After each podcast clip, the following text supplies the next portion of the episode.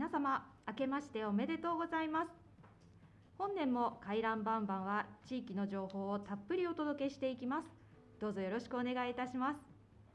今日のパーソナリティはのりことゆりこでお届けします。ゆりこさんお正月になりましたけれどもはい。何かお正月らしいことされました？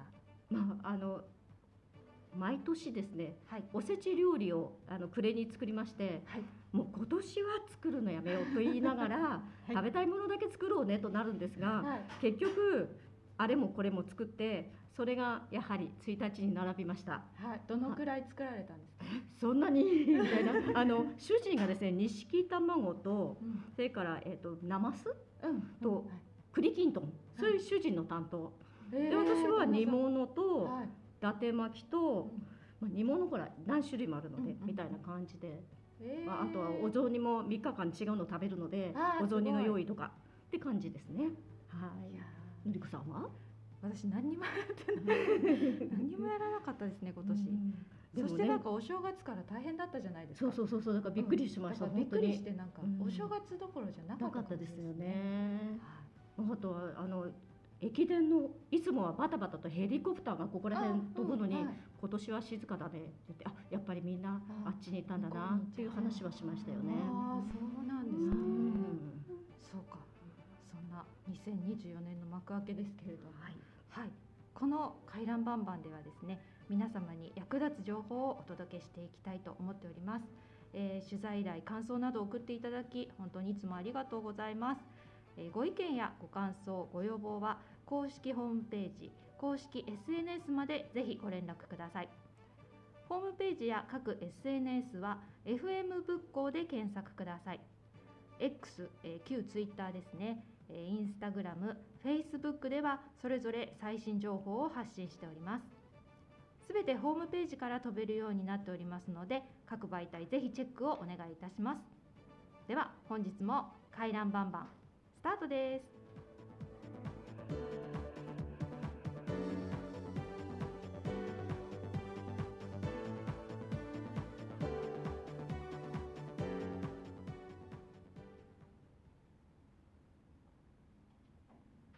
まず最初に元旦に発生しました能登半島地震で被害に遭われた方のご冥福とともに避難されている皆さんのご無事とご健康一日も早く安心した生活が送れるようになることをお祈り申し上げます。私たち FM 仏教も石川県にはご縁があって今まで FM 河北のラジオフレッシャーズで番組を放送させていただいたことがあったんですよね。はいそうなんです。うん陽子さんと蒔絵さんは石川県ご旅行されたことがあると伺ったんですけれども、はい、石川県ってどんな印象ですか？はい、なんかあの私行ったところはあの和倉温泉とか片山津温泉、あと金沢市内なんですけれども、今そこにあの温泉地を利用してあのどう避難されてる方がいらっしゃるってうんはい。ニュース、いらっしゃいますね。やっぱりもうニュースはもう行ったことがあって素晴らしいところだったんで、うんうん。あのもう目を離さずニュースを見て、うん。あみんなあの元気にまた立ち直ってくれるといいなって思っております。ねそうですよね、はい。蒔絵さんはどうですか？私も数年前に、えー金沢市内の観光名所で、うん。まあ、兼六園とかあまあ、東茶屋街うん。長町武家屋敷跡あと近江市場、近江町市場、はいあとは金沢21世紀美術館とかあの巡ったんですけれども、まあ、その中であのお土産で香箱ガニっていうのを、はい。あのカニはい、はい。あのズワイガニなんですけど、い。メスのはい。香箱ガニって、はい。あの金沢ええでは言うんですよええ。ね。それをあのお土産にまあ買ってきたんですけど、はい。まあ一匹ごとにカニの足にプラスチックのタグが付けられてるんですね。はい。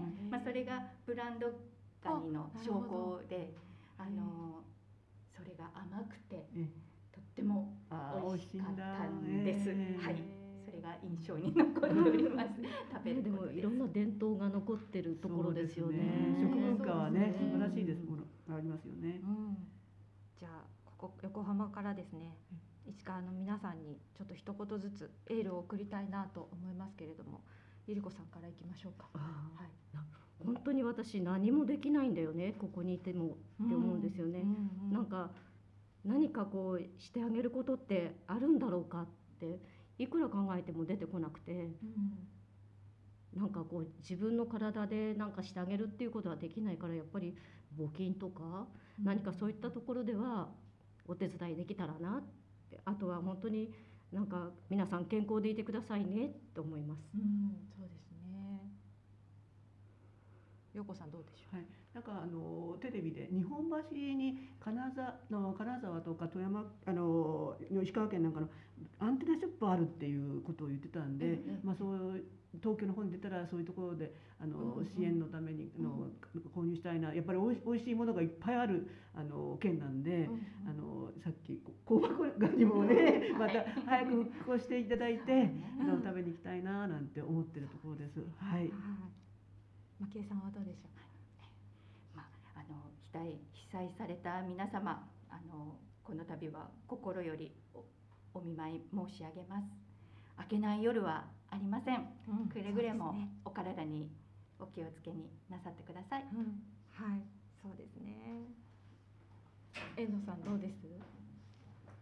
はい、そうですね、えっと、やっぱりまだ寒かったり、まあ、余震が続いてたりとかあるかと思いますし、うんまあ、水とか電気とかまだなかなか支援届かないところもあるのかなとか思いますけれども、まあ、ぜひですね一日も早く安心した生活戻れたらいいなと、はい、お祈りしております。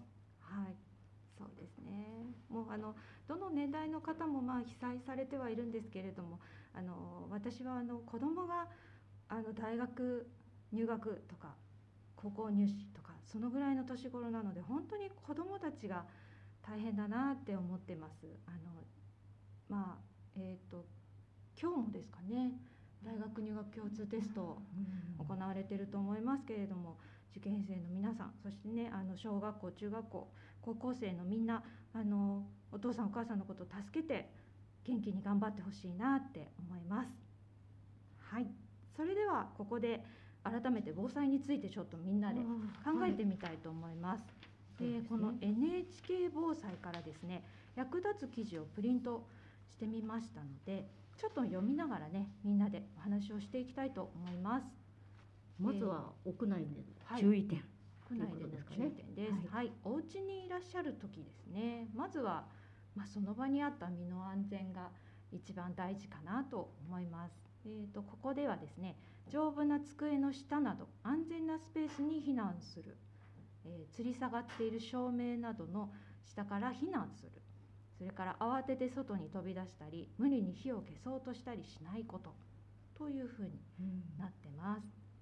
私とかはねうん、自分がいつもいるような自分家それから仕事場はい。そこで、えー、とここで揺れたらどこに潜り込もうかなとか、うんうんどこら辺にちょっと動こうかなうん。とかいうのを時々考えることがあるんですけど、はい。なんか事前の準備も心構えも必要かなって思ったりはするんですけどね。うん。どうでしょうか？そうですよね。あの何が倒れてくるかとかね、そうそうそうそう。何が落ちてきそうかなとかね。そうですね、まあ、自分の家では、まあね、固定するとかそういうことができるけど、うんうん。職場だとそんな思うようにいかない。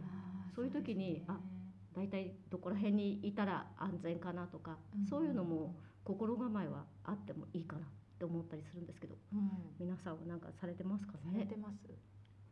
そうですね。やはりこの間テレビを買ったんですけれども、もう,、はい。もうまず最初に倒れないように、あのワイヤーであのもう頑丈に あのはまりくのののちょっとのくくりつけたりとかしたりとか、あとはそうですね。多めにあの食料3日4日5日ぐらいはあの、うんののちょっと用意しようかなと多めにまあ用意してるっていうのをややっています自分の家では。はい。はい。そうですね。まあ、計算どうですか？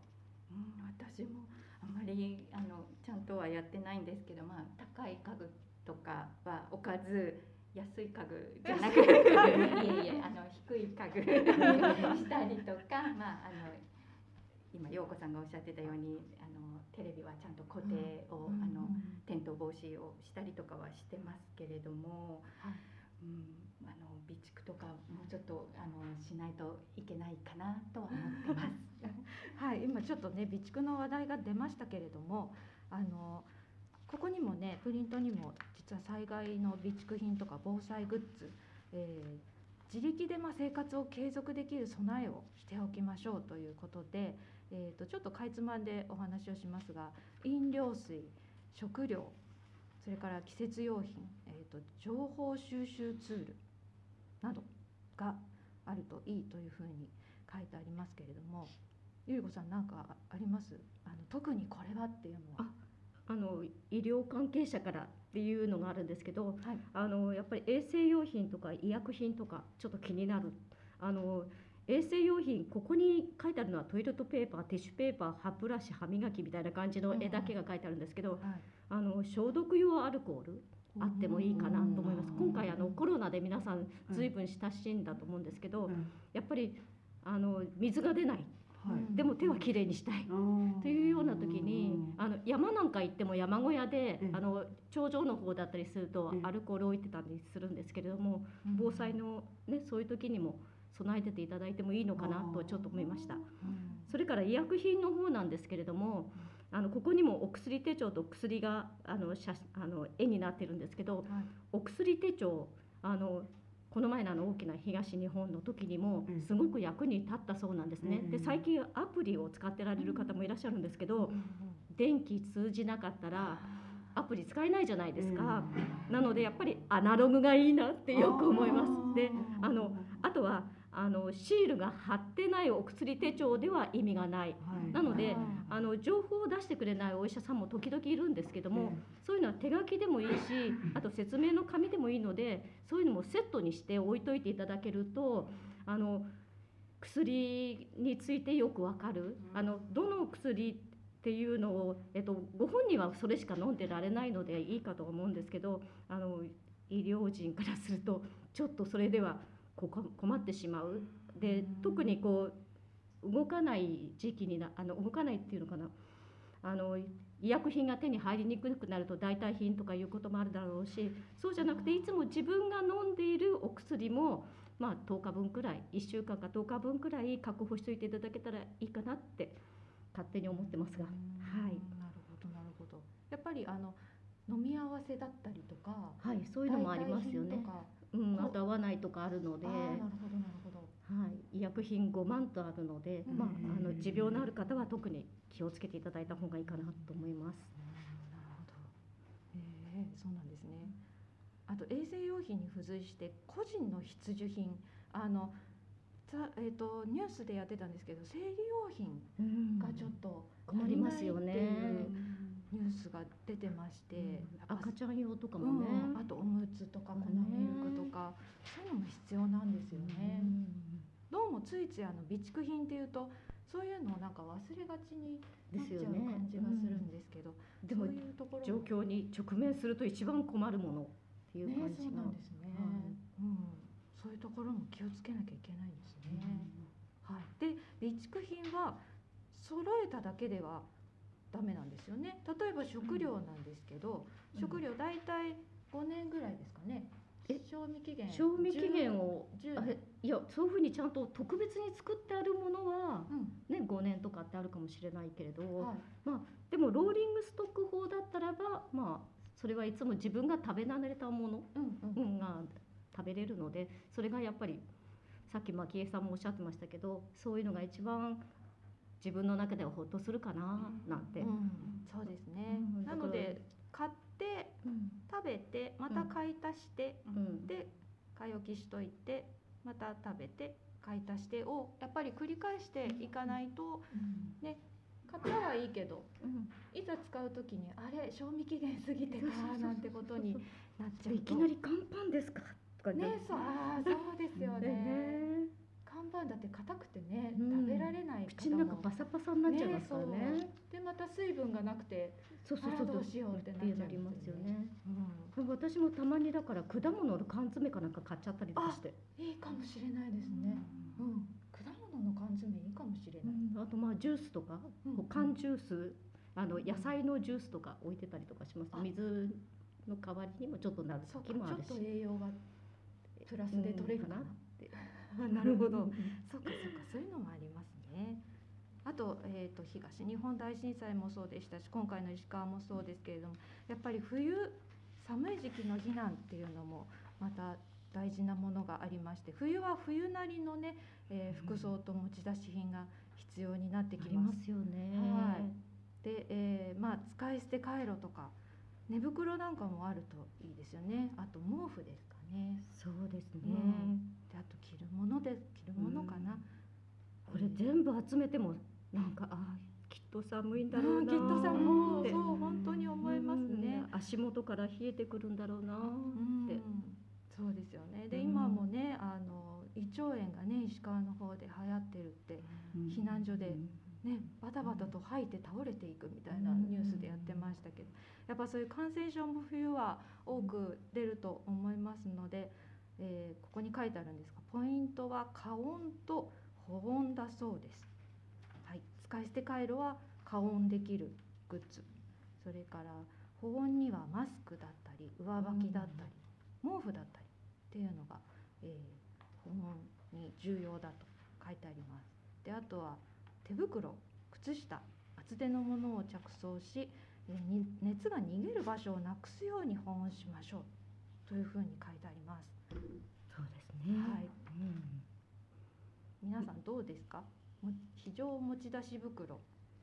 あでもつ陽子さん作られてるとおっしゃってましたよね。あの持ち出し袋まではね作ののを作ってなくって、はい。ただあの今回のやはりあのニュース見てて、もうそ早く作らなきゃなってあの身近に感じてます。やっぱりそういうのを見てねもうどうん。本当にどわ我がことっていうか人事じゃないっていうか、うん。横浜もやっぱりあのいつ来てもおかしくない、まあ横浜だけじゃないとは思うんですけども、あのもう早く作ります。はいそうですよはいね。まあ計算もどうですか？今ちょっとご紹介をしましたけどえ。えあのなんか今までに被災された方がかんあの必ずと言っていいほどなんか用意するのは、うん枕元になんかスニーカーとかこう、はいはいあのスリッパとかではなく、うんちゃんと足がこうなんだろう隠れるっていうか全部が大ガラスとかうんね、うん踏んでも大丈夫なようなそういうスニーカーをこう用意しとくっていうのを聞いたので、私も今日から用意しとこうかなと思いました。そうですよね。ゆりこさんどうですか？いやもうなこんなにたくさん用意できるのかしら。そうそうそうですね。うん。中にあのこうしまってても奥の方だったら取り出せないわよねって思うので、うんやっぱり取り出しやすいところに便利なものを置いとくべきなんだよねって思いますね。うん、そうですね。そう本当ね取り出しやすいところっていうのがポイントですよね。うん。あの私以前あの防災用品のあなんていうのかな防災用品の備えをするアドバイザーの方にお話をはい。お話をさせていただいたことがあるんですけど、はい。あの備蓄品は、まあ、自分のためはもちろんなんだけど周りのみんなのためでもあるんですよって言われたんですよね。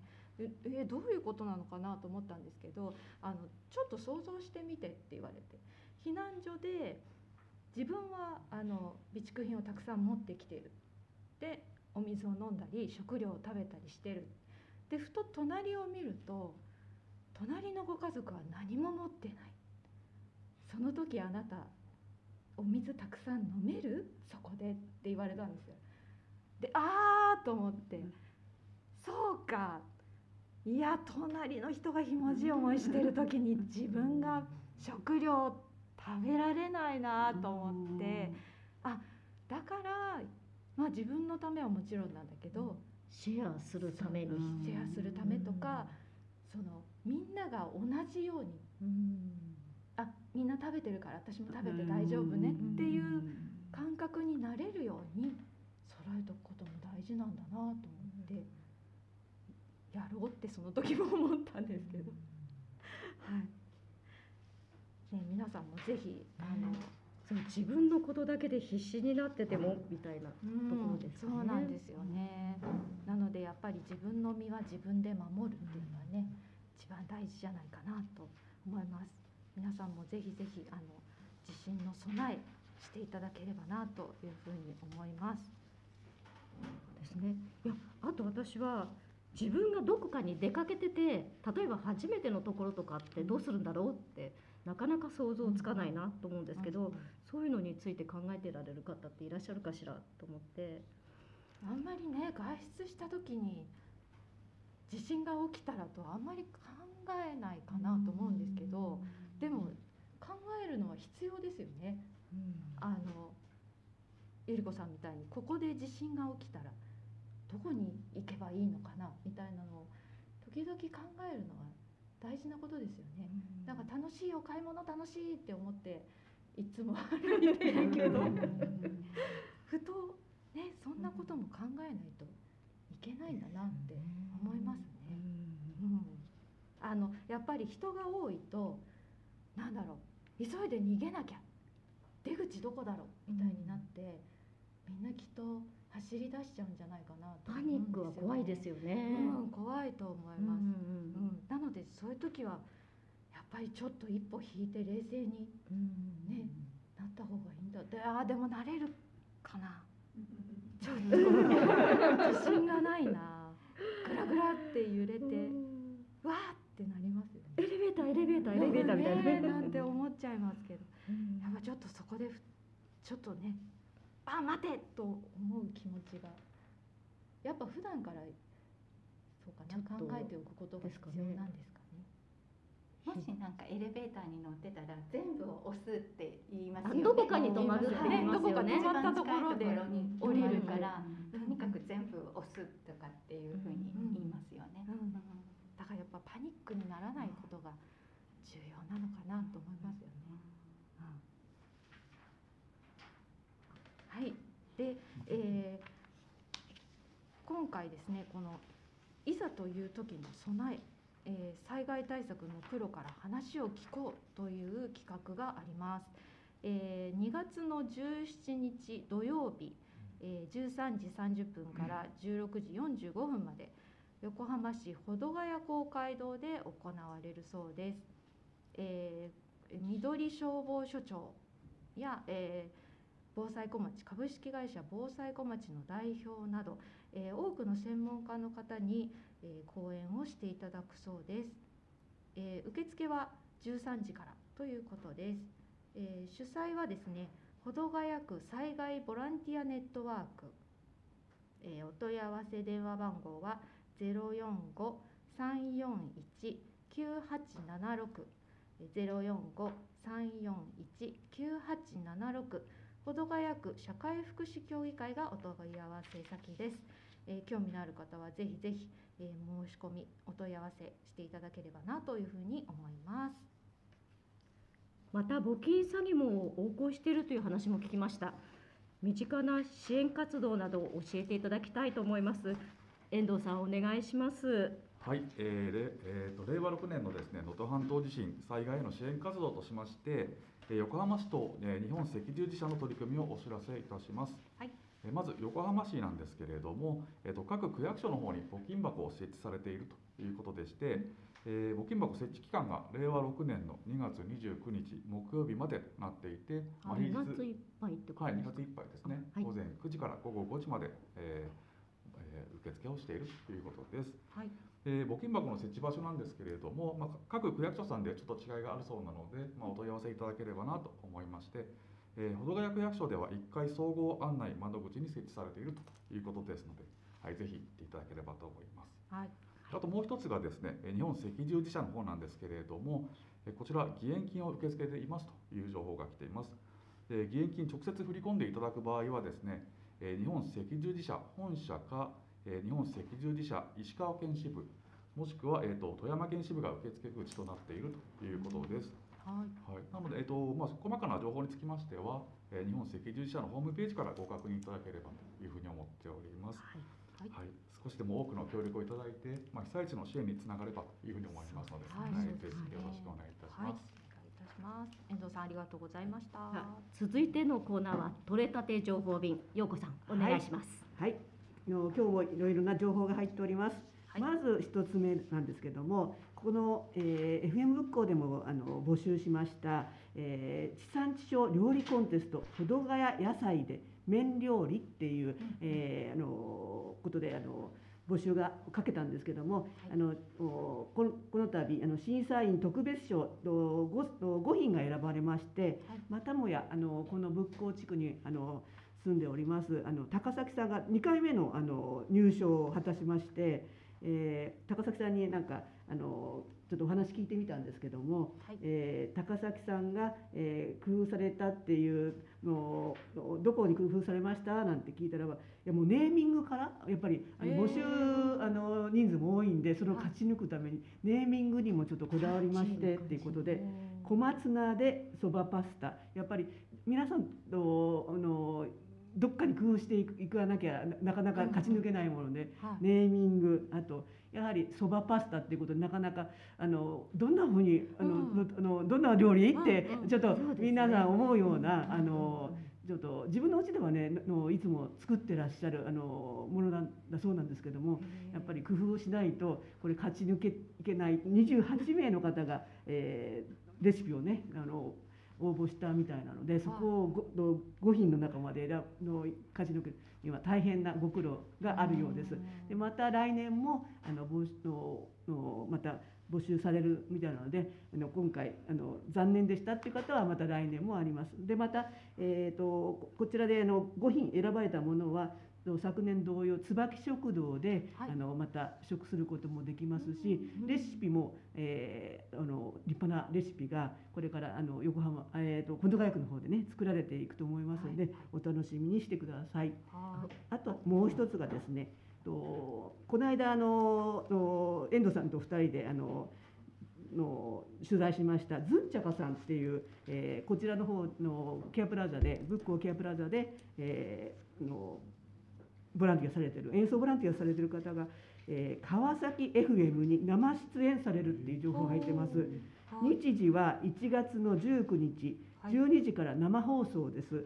そしてまた、えーアーカイブスでうちの私たちみたいにねあのあのいつでも聞かれるようなあのサイトにも入っていけますのではい。あの聞き逃された方はあの随時聞けるようになると思います。はい。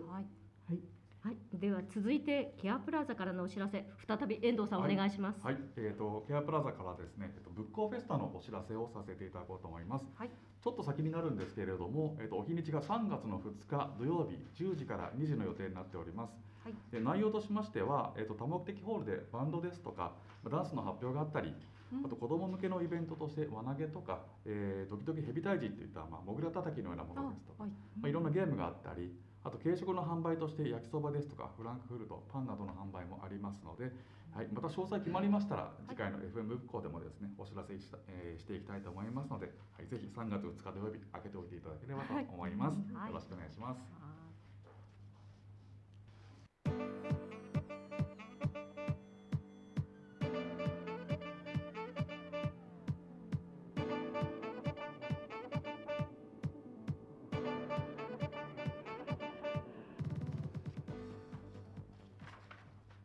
っという間にエンディングのお時間になりました。今日は、えー防災特集といった感じでお送りしていきましたけれども、ゆいこさんいかがでしたか？あもう一度家に帰ったら賞味期限やっぱりチェックしないとダメかもって思いまして、ね、ね、私もチェックしたいとダメかも。はい、ようこさんいかがでしたか？はい、あのこれからもねあの目を離さずあのニュースを見たりして、うんあの情報をいただいて、はい自分のためにもあの生かしていきたいしあのうんまたあのノートの方たちを応援してますので早くあの皆さんの復興されることを心から希望しております。はい、うんそうですね。まあ、けいさんいかがですか？私はあのスニーカーを洗って今日寝室に置こうと思いました。泣かなくちゃ。そうですね。はい。皆様ご意見やご感想、ご要望は公式ホームページ、公式 SNS までぜひご連絡ください。ホームページや各 SNS は FM 仏校で検索ください。X、旧 Twitter ですね。インスタグラム、フェイスブックではそれぞれ最新情報を発信しております。すべてホームページから飛べるようにもなっております。各媒体皆さんぜひチェックをお願いいたします次回の放送は2月11日日曜日となっておりますそれでは皆さんまたお会いしましょうさよさようならさようなら。